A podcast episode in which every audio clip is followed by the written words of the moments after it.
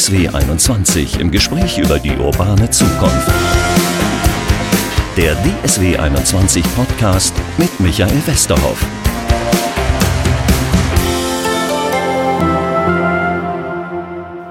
Herzlich willkommen zu unserem Podcast zur urbanen Zukunft. Bei mir ist heute Gunter Dück, Vortragsredner, Buchautor. Über Biografie sprechen wir gleich noch ein bisschen. Urbane Zukunft ist unser Thema. Und wo erreiche ich Sie, Herr Dück? Auf dem Dorf, oder? Neckarsgemünd. ne, Neckargemünd ist relativ groß, schon 10.000 Einwohner, so in der Gegend. Das ist am Neckar, aber wir wohnen in Waldhilsbach. Das ist hinter dem Königstuhl. Also wenn man bei Heidelberger Schloss hochfährt und auf der anderen Seite wieder runter. Sind Sie da überhaupt gerüstet für die Zukunft, frage ich mich gerade, wo doch alle über Landflucht reden. Ist schwierig, also praktisch. Wir, wir waren das letzte Dorf, obwohl ich ja der größte Protester in der Sache bin, das dann wirklich hier von der Telekom irgendwie eine bessere Leitung bekommen hat. Ich habe immer geguckt auf die Landkarte und wir waren dann die Letzten. Das habe ich so als Sadismus fast empfunden. ich dachte, jetzt kommt das große Plädoyer fürs Dorf. Also wir sprechen über Skype, muss ich mal sagen, wenn der eine oder andere denkt. Ich auch, kann, ich, kann ich gleich machen. Das hat aber, äh, ich meine, natürlich muss man erstmal die Breitbandstruktur äh, ganz gut machen. Das wird unter Umständen dann bei 5G über Funk gemacht. Dann das ist ja eine andere, äh, eine andere äh, Übertragungsmodalität.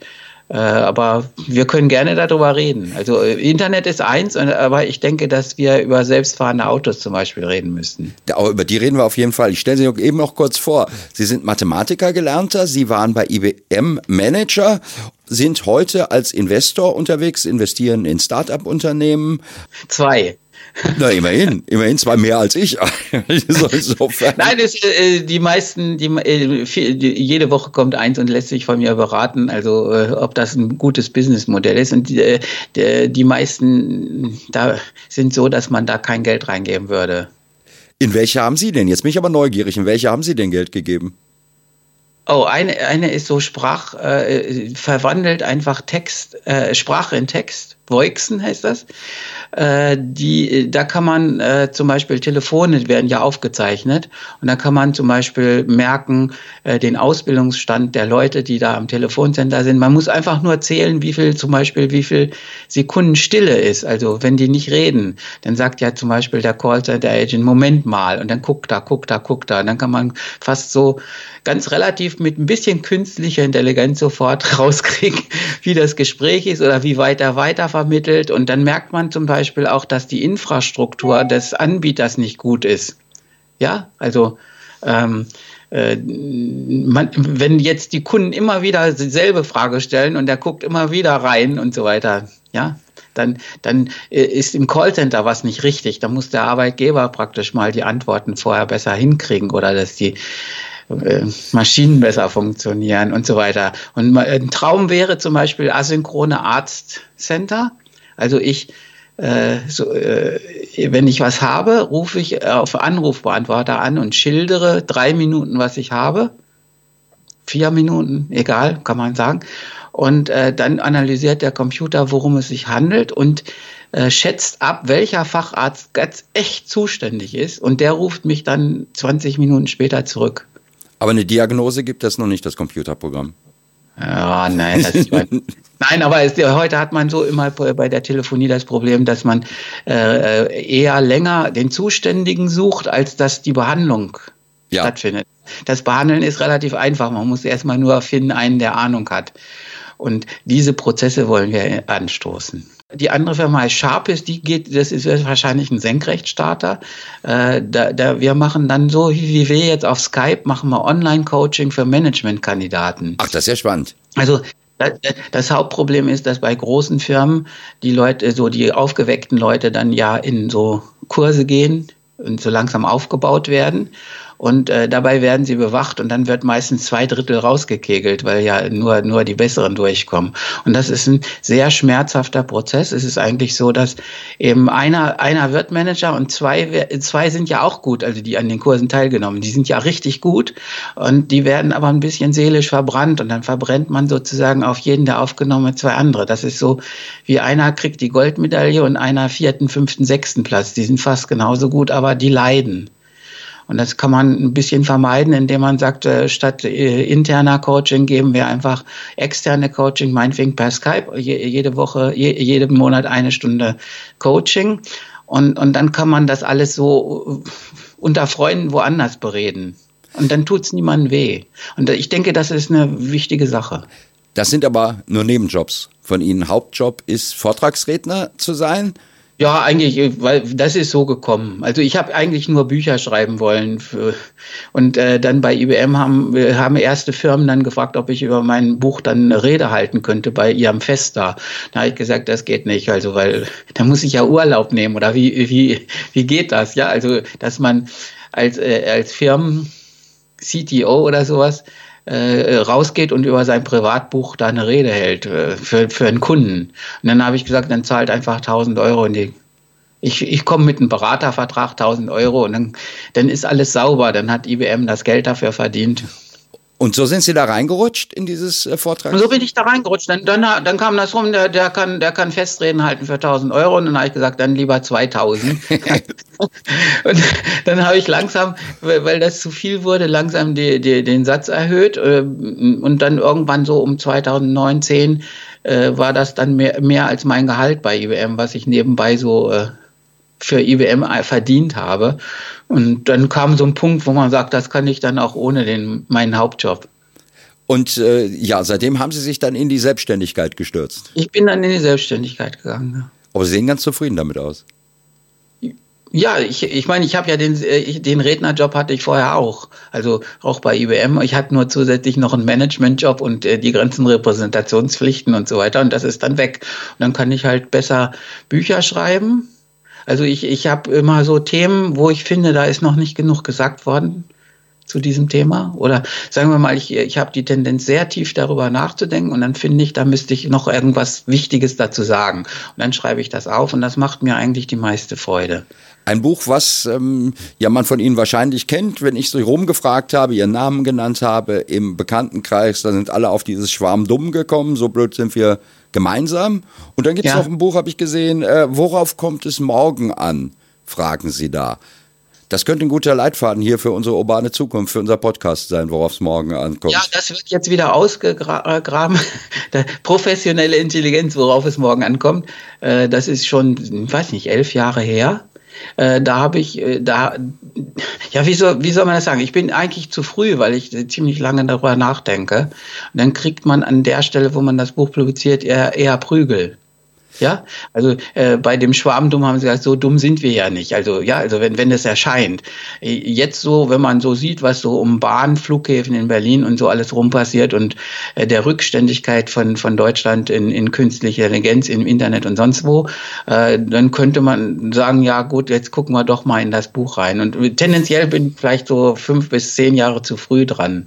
Man, äh, das liegt daran, dass man, wenn man lange nachdenkt, sieht man das, aber die anderen Leute äh, sehen es noch nicht wirklich und äh, sie sind äh, lange Zeit nicht bereit, das anzuerkennen, dass es wirklich so ist. Also wenn man zum Beispiel ein Alkoholiker sagt, du säufst, dann sagt er, nee, ich trinke ab und zu mal gerne und das hat nichts damit zu tun. Also die Leute wehren sich gegen so eine Anschuldigung sehr, sehr lange und sie brauchen sehr lange Zeit, bis sie im Mist versinken und dann sagen sie, okay, jetzt sind wir schwarmdumm. Aber äh, vorher, vorher darf man das nicht so richtig zur Sprache bringen. Ich habe vor ein paar Tagen äh, die Bundeskanzlerin getroffen auf dem Digitalgipfel. Also zumindest in der Rede klang sie so, als ob sie es jetzt verstanden hat, dass wir möglicherweise hinten dran sind in Deutschland. Ja gut, das haben jetzt ja schon ziemlich viele gesagt. Also jetzt so. ich meine, bei der Autoindustrie sieht man das. Also es gibt so Videos von mir, also es sind so 100 Redenvideos, 110 vielleicht im Internet, bei YouTube. Und eins ist auch so bei Automobilfabriken und da habe ich das ja gesagt. Also so um 2014 oder 15, äh, es ist zappenduster und das will aber keiner hören. Und dann, dann kommt das so langsam, wird das immer ärger. Und, und dann, dann plötzlich jammern sie. Und, aber ich meine, natürlich haben die das verstanden in der Politik, aber sie haben wieder nur gemacht, dass die, die, der Zuschuss für, für E-Autos jetzt von 4.000 auf 6.000 steigt. Das heißt, äh, äh, der Steuerzahler bezahlt 2.000 Euro zusätzlich für jedes neue äh, Auto. Ja, so, so können wir das alles lesen. Wir können ja sagen, wir, wir schenken den Automobilfabriken den ganzen Autopreis, dann sollen sie mal E-Autos bauen. Also das ist ein bisschen witzig. Also die Lösungen sind nicht, dass wir jetzt endlich mal äh, in Forschung und Entwicklung voll auf irgendwie eine Zukunftstechnologie gehen, sondern wir subventionieren das. Äh, das haben wir schon mal gemacht mit den Solardächern. Ja, also ich, ich weiß die Zahlen nicht, Entschuldigung, ich, ich rate mal. Ich glaube, wir zahlen jetzt pro Kilowattstunde acht Euro oder sechs Euro äh, Ökozuschlag für die Leute, die das aus dem Netz einspeisen. Jetzt ist es aber so, nach zehn Jahren oder irgendwas Solarförderung, äh, dass der Solarstrom schon für, also in, in wärmeren Gegenden wie Sizilien oder insbesondere Dubai oder so, für, für drei, äh, drei Cent herstellbar ist. Also praktisch äh, so äh, allein der Zuschuss, den wir jetzt für die Solarenergie zahlen, äh, ist größer als die, Produktion von Photovoltaik heute zum Teil. Und wir zahlen das noch bis 2040 und äh, die Solarindustrie ist im Grunde hat zugemacht, weil die Chinesen sie überholt haben. Das ist bei der ganzen Förderung rausgekommen. In dem Sinne lernt man gar nichts. Also man müsste jetzt doch mal nachdenken, wie wir jetzt nicht immer den Steuerzahler bluten lassen können, damit die noch ein bisschen überleben. Also so, äh, sondern, sondern wir müssen wirklich eine starke Industrie aufbauen. Das ist bei Solar irgendwie nicht gelungen. Und das müsste man doch bei Auto jetzt wirklich ernst nehmen. Ja, dann lassen uns doch mal die Autobranche blicken. Ich kann mich erinnern an ein Gespräch, das ich mit einem Mercedes-Manager hatte im Sommer diesen Jahres, äh, der mir eigentlich so durch die Blume sagte, wir machen das alles nur mit dem E-Auto, weil wir so viel Geld dafür kriegen, weil es so viele Subventionen gibt. So ja. richtig Überzeugung scheint da noch nicht hinter zu sein. Nein, das meinte ich. Das, das, ich habe mit so einem nicht gesprochen, aber hm. äh, das habe ich ja jetzt auf Verdacht gesagt. Sie kriegen jetzt einfach 6000 Euro. Ja? ja, da freuen die sich jetzt drüber, sonst würden die das nicht machen. Zum Beispiel der, der neue äh, VW, der, das äh, hochgelobte, was demnächst kommt, das kostet 30.000 Euro. So viel kostet ein Tesla auch äh, dann, dann würde man sagen, dann kaufen die Leute wahrscheinlich, wenn es den überhaupt so in großer Stückzahl gibt, lieber einen Tesla, weil VW irgendwie verbrannt ist, also imagemäßig. Äh, ja, also wenn es den gleichen Preis gibt, würde man das nicht machen und so weiter. Und da, da, da merkt man, dass da zu wenig Zukunftswille dahinter ist. Also praktisch, äh, wir haben das alles. Also wir, wenn man Deutschland guckt mit der Innovation, dann sind wir ganz weit vorn. Das liegt daran, dass bei diesen internationalen Studien Innovation gemessen wird an der Anzahl der Patente und an, der Wissen, an den wissenschaftlichen Veröffentlichungen. Das muss man so messen, weil man sonst nichts anderes hat statistisches Problem. Also die Statistiker, die jetzt Innovation messen wollen für Länder, müssen ja auf Daten zurückgreifen, die in jedem Land verfügbar sind, also in jedem. Und äh, das sind eben die Patentdaten und die Publikationen, die kann man überall messen. Und dann messen sie es da dran, aber das ist die falsche Messzahl. Man musste doch gucken, wie viele Unternehmen wirklich einen Erfolg haben. Das ist eine andere Frage. Und da kommen sie an die Zahlen nicht ran und dann messen sie es meistens an den Patenten. Und da ist Deutschland relativ gut, also richtig, richtig gut. Und dann, dann sagen die Politiker wieder, wir sind richtig, richtig gut. Dann sagt man, aber wo sind die Unternehmen, die das umsetzen? Ja, also da ist ja dieses, dieses MP3 eigentlich das beste Beispiel. Erfindung aus Deutschland. Fraunhofer Institut hat MP3 ja. erfunden, aber in Deutschland hat es niemand umgesetzt gekriegt. Wer damit nachher Geld gemacht hat, ist Apple. Ist das ein typischer Fall? Ja, es ist auch ein bisschen tragisch. Ich meine, bei Fraunhofer arbeiten, über, glaube ich, über 20.000 Leute. Fragen Sie mich nicht. Mal Wikipedia aufmachen. Nein, aber wenn man sagt, was haben ihr 20.000 Leute in den letzten 50 Jahren gemacht, dann sagen sie MP3. Ach so. Wir müssen doch schon eine längere Liste von Nobelpreisträgern haben. Ja, das ist auch wieder wahr, da haben Sie recht. Ja. Ja. Ja, aber haben wir, haben wir eine Schwierigkeit? Haben wir, sind wir vielleicht ganz gut in Innovation und in Entwicklung, aber haben wir eine Schwierigkeit, das umzusetzen? Ja, ich Anekdote, also eine echte. Bitte. Ich, wir, haben, wir haben Verwandte in Amerika. da haben wir so, so ein bisschen gefrotzelt, dass die Amis, also, ja, und gegen die Germans. Und da hat er gesagt, pass auf, wir sind die größte Nation, wir haben die Glühbirne erfunden. Da sage ich, du, das äh, kann nicht so richtig sein. Das war nicht Edison, sondern Goebel, 40 Jahre vorher. Nur der Edison hat's produziert. Dann sagt er, du, wir haben das Telefon erfunden, Alexander Graham Bell. Sag ich, du, das war nicht so, der Reis hat das erfunden, das war ein Deutscher. Äh, dann, ja, dann sagt er, wir haben das Auto erfunden, Ford. Dann sage ich, ja, pass auf, das war nicht so, das war ein Daimler. und so dann haben wir das so eine Weile weiter. Da ist er aufgeplustert und dann sagt er so sadistisch, und wir haben das Internet erfunden. Und dann sage ich, du, das sind keine Deutschen gewesen, aber Schweizer, ist so schwach daneben, äh, im CERN. Und dann geht er wütend aus dem Raum raus, kommt zurück und sagt, aber wir haben das Geld damit gemacht. Das stimmt. Und, und da habe ich gesagt, das stimmt. Ja. ja und da, da ist eine tiefe Weisheit eigentlich drin. Ja, aber äh, ist das ein Punkt, an dem man arbeiten könnte oder ist das jetzt halt ja so in Deutschland, dass wir die Erfinder sind und die anderen das Geld damit machen? Ich denke, dass wir nicht mehr daran arbeiten. Da ist irgendwas verloren gegangen. Wir waren ja mal, also ich bin ja jetzt relativ alt genug, um das noch erlebt zu haben. Wir hatten ja das so Wirtschaftswunder Deutschland. Und äh, wenn man jetzt einfach mal den Kurszettel durchgeht, also nur nach Namen, also mhm. Daimler, Krupp, Thyssen, Otto, Neckermann, und so äh, äh, ja, auch die Banken, Dresdner Bank, das sind auch so, äh, oder Bosch, Robert Bosch oder der andere Bosch, also der Bruder von Robert Bosch, glaube ich, ist bei, bei BASF führend gewesen, dann Bayer und diese, das waren ja alles Menschen. Und die, die haben, wir hatten ja auch die Gründerjahre da in den 70ern, ja, also 1870, als die ganze chemische Industrie entstanden ist und so weiter. Und das ist alles mit Personen verbunden. Das ist also, das heißt ja immer Benz, Daimler und so.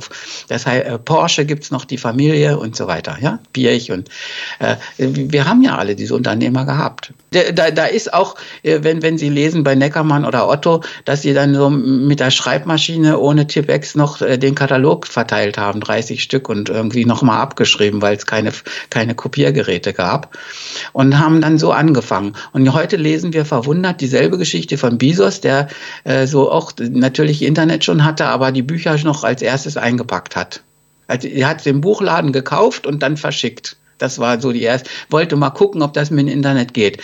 Und äh, die fast dieselbe Geschichte eben mit anderer Technologie kann man von Otto und Neckermann auch lesen. Und dann sagt man, warum können die das nicht machen? Es gibt den DM-Grüner, also Müller, ja, die, Müller oder DM, die, die Kette und so weiter. Sind, überall sind Ketten, äh, die von Familienunternehmern gewohnt. Es gibt noch Liebherr und, und, und in Winnen dann, ja, Kercher und so weiter. Es gibt tonnenvoll solche Leute aber irgendwie ist das nicht mehr modern. Also so, es ist so eine Zaghaftigkeit eingerissen. Aber das liegt an den Menschen dann oder liegt es an der Politik? Liegt das, dass ich mich lieber bei IBM anstellen lasse, als irgendwie das, das selbst. Das kann schon sein. Da, da, da vollzieht sich natürlich ein bisschen Wandel. Also ich sehe schon, dass sehr viele Leute jetzt in Startups gehen, nicht mehr so, so gro in große Firmen. Ähm, ich meine, ich, ich bin jetzt auch in eine große Firma gegangen. Ja, eben, das dachte ich auch gerade an dieser Stelle. Es war, äh, das ist war fast Zufall. Also praktisch, ich, ich, äh, ich war in einem ganz, äh, das ist mein Schicksal zum Beispiel. Ich war, ich war in einem ganz modernen Gebiet, also sowas wie Kryptographie. Äh, Informationstheorie, also Übertragung von Informationen, Internetprotokolle und sonst was. Da war ich Professor, hochdekoriert, also habe auch Preise fast gewonnen, ja. Und äh, äh, es gab aber in Deutschland keine Professur dafür. Also praktisch so weit sind die nicht. Die brauchen irgendwie immer 20 Jahre, bis sie ihnen einfällt, dazu brauchen sie einen Lehrstuhl. Es war aber keiner da. Und dann habe ich war fünf Jahre Zeitprofessor und dann habe ich mich fünf Jahre be zu bewerben versucht.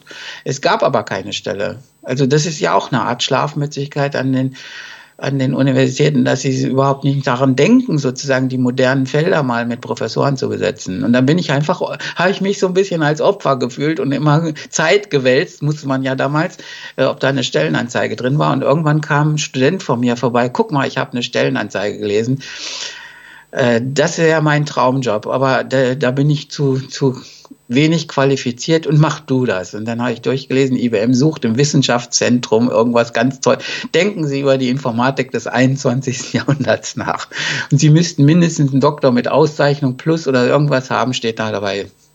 Und dann habe ich da, dann habe ich gesagt, ja, hm, ich traurig so ein, ich habe so ein Gorsmühle-Papier, gibt's noch, damals gab's Papier mit Wasserzeichen, so mhm. richtig dickes Papier, habe ich mit Hand draufgeschrieben, so, also so, wenn ich mich grob erinnere, hallo IBM, ich bin 34 Jahre, Professor, wahrscheinlich überqualifiziert, nehmt ihr mich trotzdem. aber das kannst du aber auch nur beim amerikanischen Unternehmen machen, sowas hinschicken, oder? Ich habe das so, so einfach so als äh, Laune geschrieben, einfach so an dem Tag. Und äh, zwei Tage später rief jemand an, er, äh, meine Frau zu, war zu Hause und er soll mal was Anständiges schicken, dann gucken wir uns das an. Und so bin ich reingekommen. ich überlege gerade, wenn du das heute bei einem traditionellen deutschen Unternehmen machen würdest, so eine Art von Bewerbung zu schreiben, schmeißen die doch wahrscheinlich gleich weg, oder? Das weiß ich nicht. Also ich nicht. Nee, nee, Sie nicht, aber.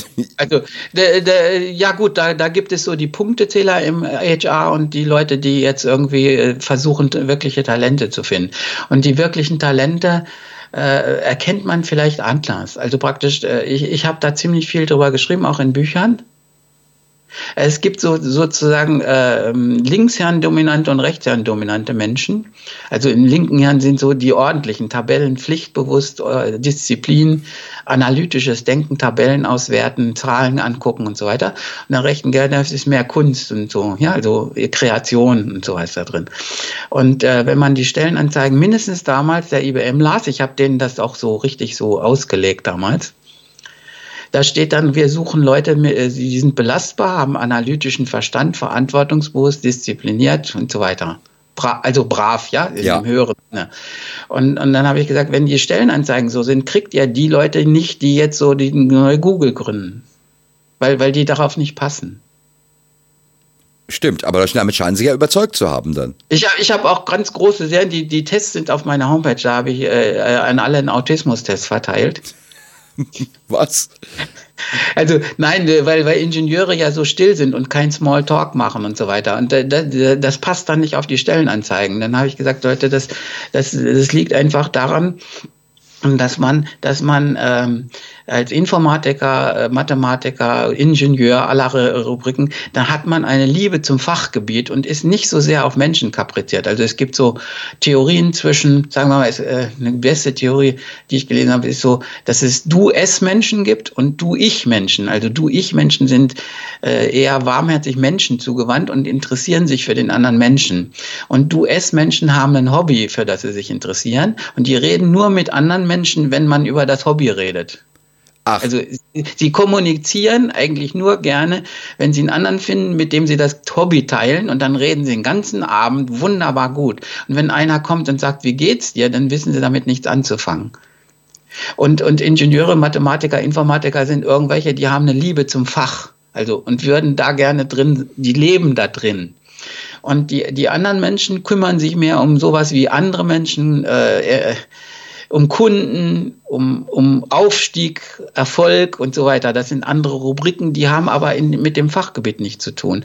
Und da sind die manchmal ein bisschen fremd und wirken so ein bisschen so wie Greta Thunberg, so, so äh, Asperger-artig. Und äh, die, Greta kann auch über Umwelt beliebig viel reden, ja. aber sonst ja, so. Ja. Und und äh, da muss man sich irgendwie von den Personalabteilungen darauf einstellen, dass, dass man eben diese sucht. Und dann muss man unter diesen die Exzellenten suchen und irgendwie akzeptieren, dass die äh, in Bezug auf andere Menschen unter Umständen nicht so ganz glatt sind, wie man sich das wünscht. Und da, da werden äh, praktisch die, die Personaler verstehen von allem was, also von Erfolg, von Menschen, von überhaupt alles, aber nicht von dem Fachgebiet. Das ist das Problem.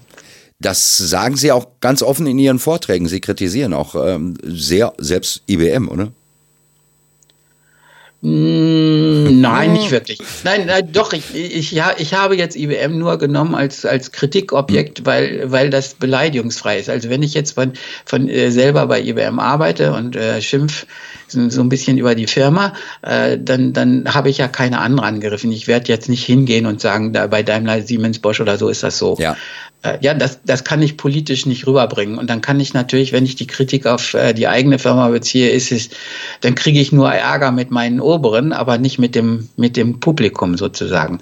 Und das, das habe ich auch öfter dazu gesagt. Ich nehme als Beispiel die eigene Firma, damit ich euch nicht kränke. Aber äh, der, die, alle, alle Leserbriefe, die ich jemals bekomme, sagen, es wäre das Buch Schwarmdumm ist geschrieben, als hättest du immer unter uns gesessen. Also es, es sind völlig, es sind völlig allgemeine Prinzipien. Das liegt auch ein bisschen daran, dass die Berater alle gleich sind. Also wenn, wenn Sie McKinsey anheuern weltweit, dann kriegen Sie weltweit dieselben Ratschläge. Ja, also wenn, wenn Sie irgendwie jetzt Boston Consulting, also die üblichen holen, dann kriegen Sie den Ratschlag, bauen Sie jetzt mal eine Datenbank auf für Big Data und machen Sie künstliche Intelligenz. Ja, und vor drei Jahren müssten alle agil werden.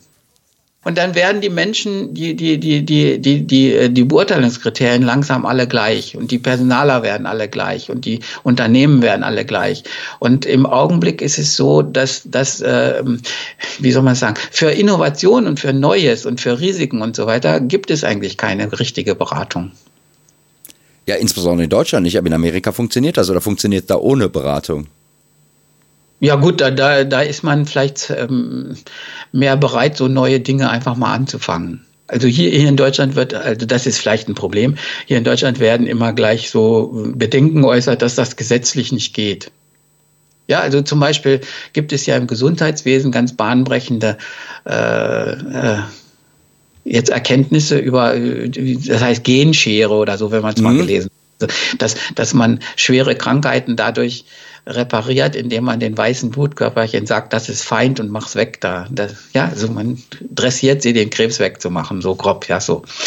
Und äh, ja, da, das braucht natürlich ganz andere gesetzliche Rahmen. Es ist nicht klärt, ob die Krankenversicherung das bezahlt und so weiter. Alles ist völlig ungeklärt.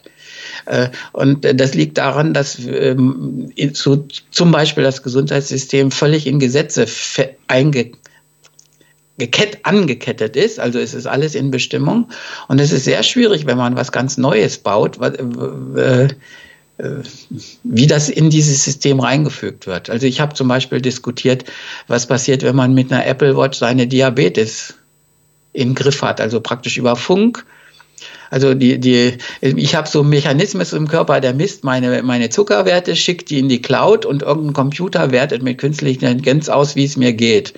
Und äh, dann guckt, bewacht er meine Insulinpumpe am Bauch und schiebt mir, den, äh, also der, der regelt sozusagen wie ein äh, Heizungsthermostat mein, mein Insulinhaushalt automatisch. Ich habe nichts damit zu tun mit meiner Krankheit. Das macht dann irgendwie eine Apple und Cloud und so weiter. Und äh, wenn, wenn man das ins Gesundheitssystem einfügt, dann hat man natürlich große Probleme.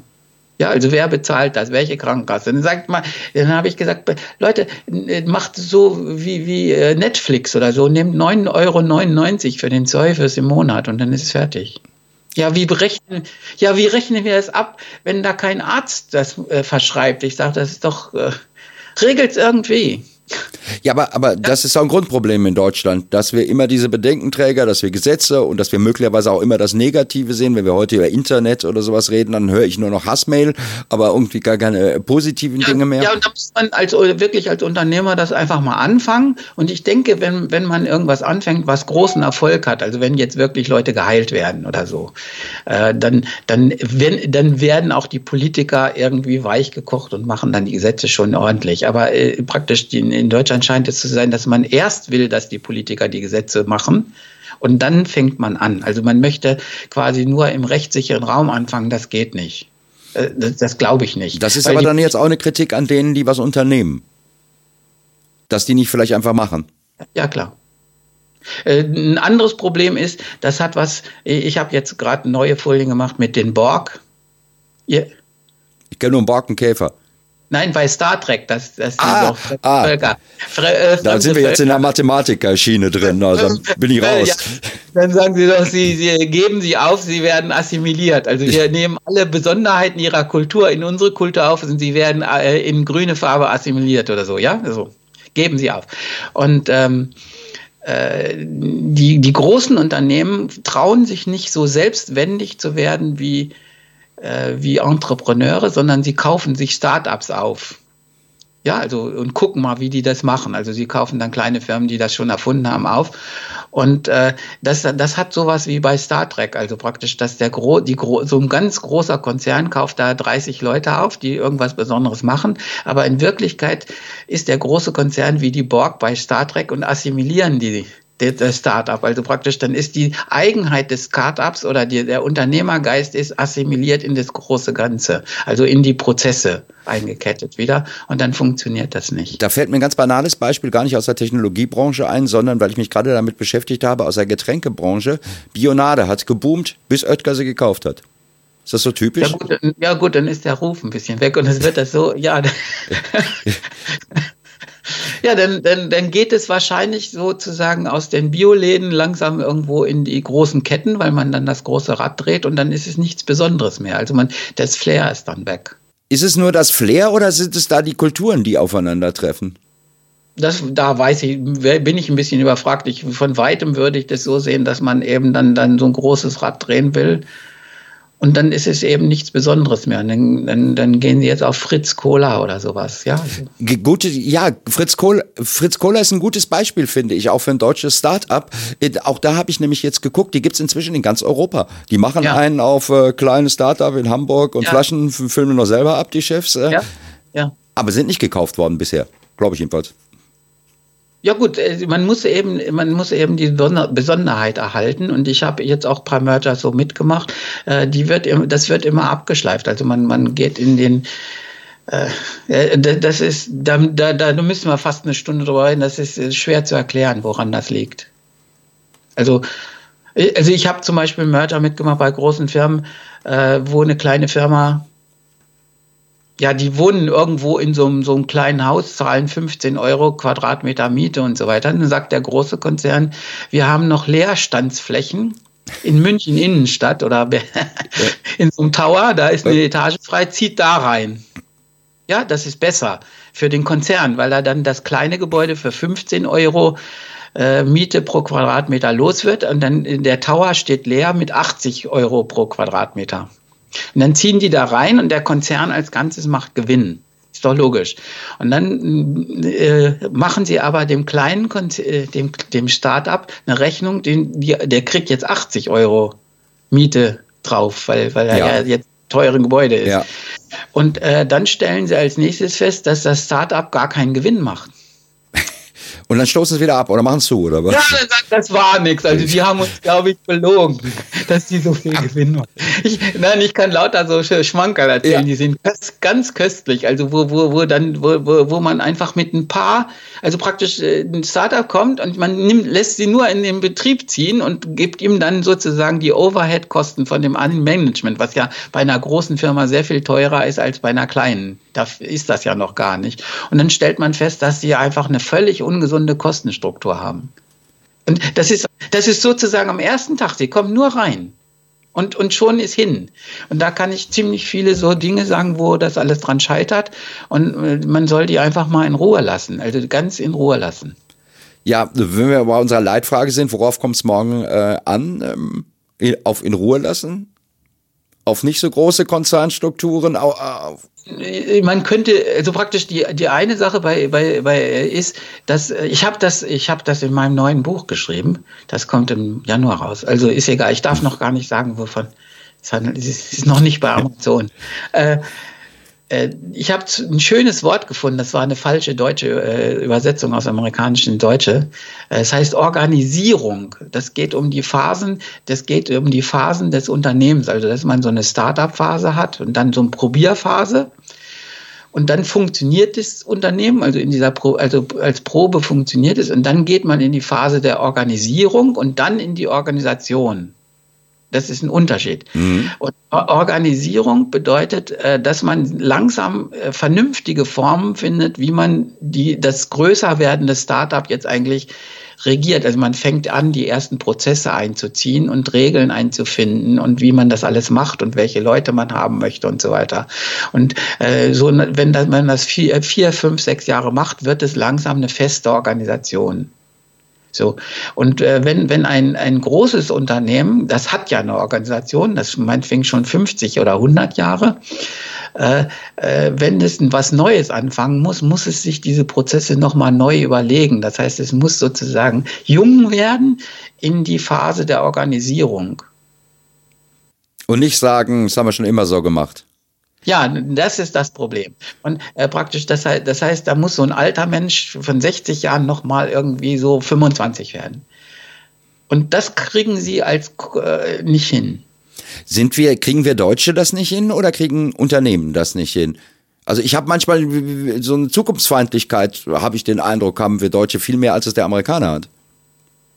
Das sagen, das kann sein, ja. Ich, ich, ich meine, ich war jetzt Angst oder ich war jetzt bei praktisch bei IBM im Konzern. Äh, ich, ich war ja äh, berüchtigt als Wild Duck, also Querdenker.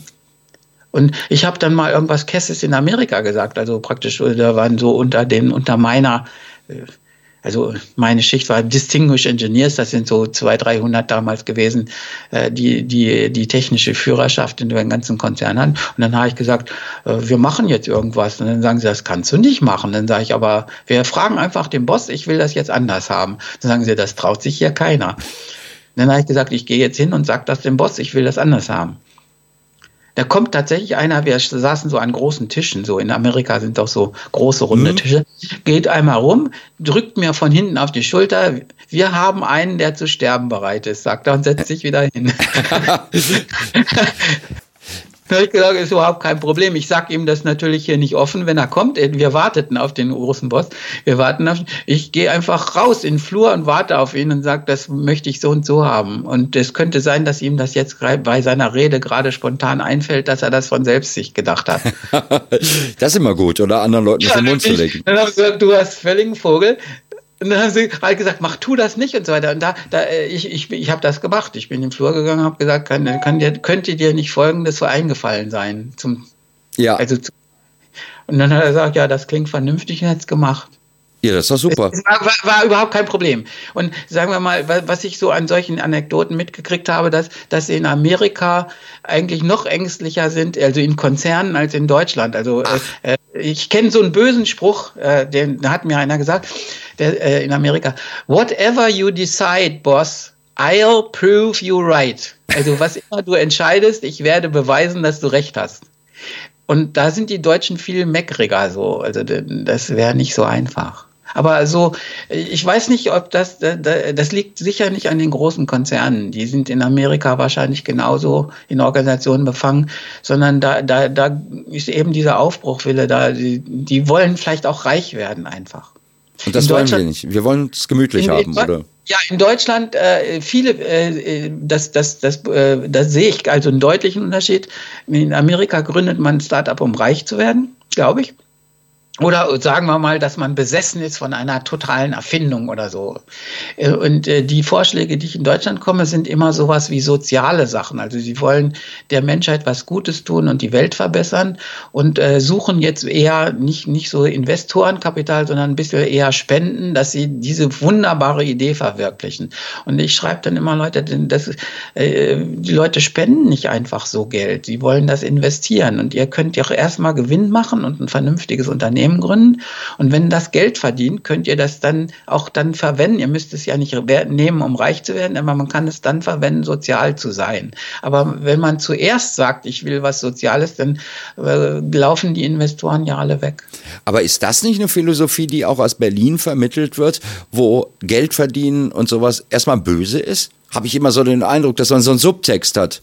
Ja, so ein bisschen. Ich meine, ich, ich habe äh, ich hab, ähm, äh, ich war mal von der SPD auch eingeladen worden, an so einem großen äh, Werk teilzunehmen, welche Innovationen man will. Und da steht natürlich bei SPD, dass man dann irgendwie auch äh, darauf achten soll, dass das sozial ist, dass Diversity, Frauengleichheit äh, äh, äh Inklusion und solche Dinge eine Rolle spielen, dass der, der, der Mittelstand gefördert wird und dann wird, wird sozusagen der, äh, am ersten Tag, bevor man so ein Programm überhaupt anfängt, äh, wird es überfrachtet mit idealistischen Forderungen. Das ist zu viel, weil, weil ja so ein Start-up praktisch immer ums Überleben kämpft. Am Anfang geht es einfach ganz hart ums Überleben, ob man überhaupt in so, so sein Geld wieder reinkriegt.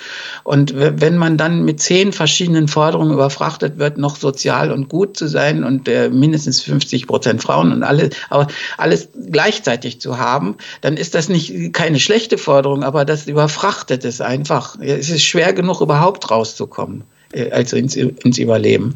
Und äh, da ist man in Deutschland, glaube ich, irgendwie immer äh, zu idealistisch. Man soll die Leute einfach doch erstmal ihnen Schwung geben und nicht durch ganz viele Nebenbedingungen immer so ein bisschen so fragen, ist das auch richtig und so weiter. Aber wie kommen wir aus dieser Falle raus? Müssen wir da erstmal richtig auf die Schnauze fallen als Deutsche?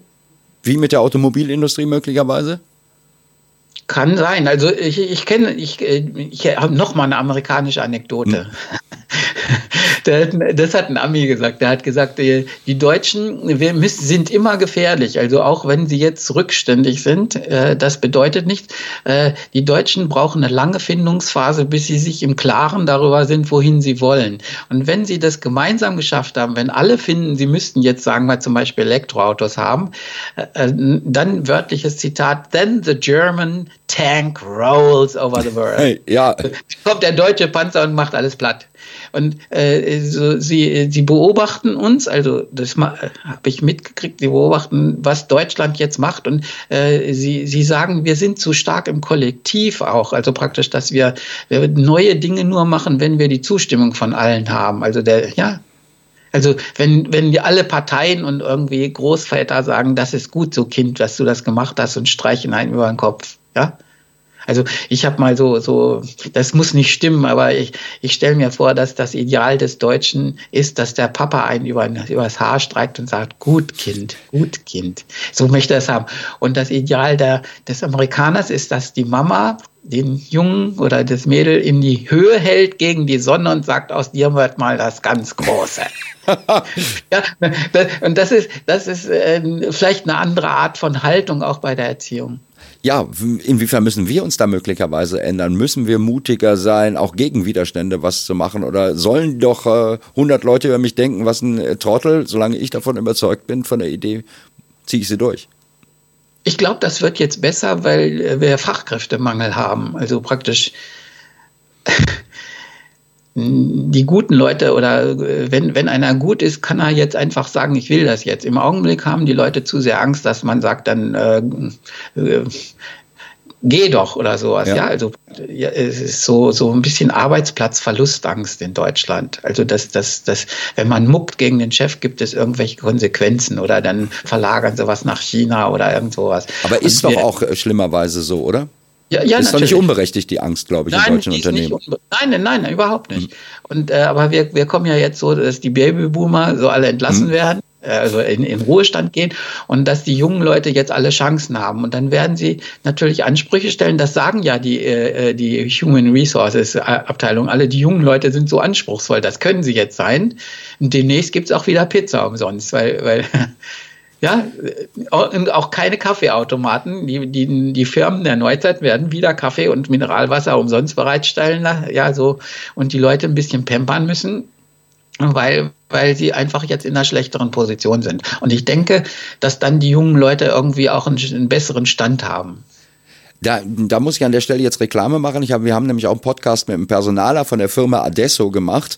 Äh, kann ich nur jedem, der jetzt zuhört, sagen, Leute, hört euch den mal an. Da geht's nämlich genau darum, ähm, um diese Generation Z, was für Ansprüche die stellt. Wobei der dann wiederum auf der anderen Seite sagt, die wollen viel Freizeit haben und wollen geregelten Arbeitsablauf haben von 9 bis 17 Uhr. Wäre jetzt auch nicht so gut für Innovation. Da kann ich zwei Antworten dazu geben. Also Also ich habe das so gemacht. Also ich war, ich war ja Manager dann bei IBM und das erste, was ich gemacht habe, ist, dass jeder nur von acht bis halb fünf arbeitet. Punkt. Ah. Warum?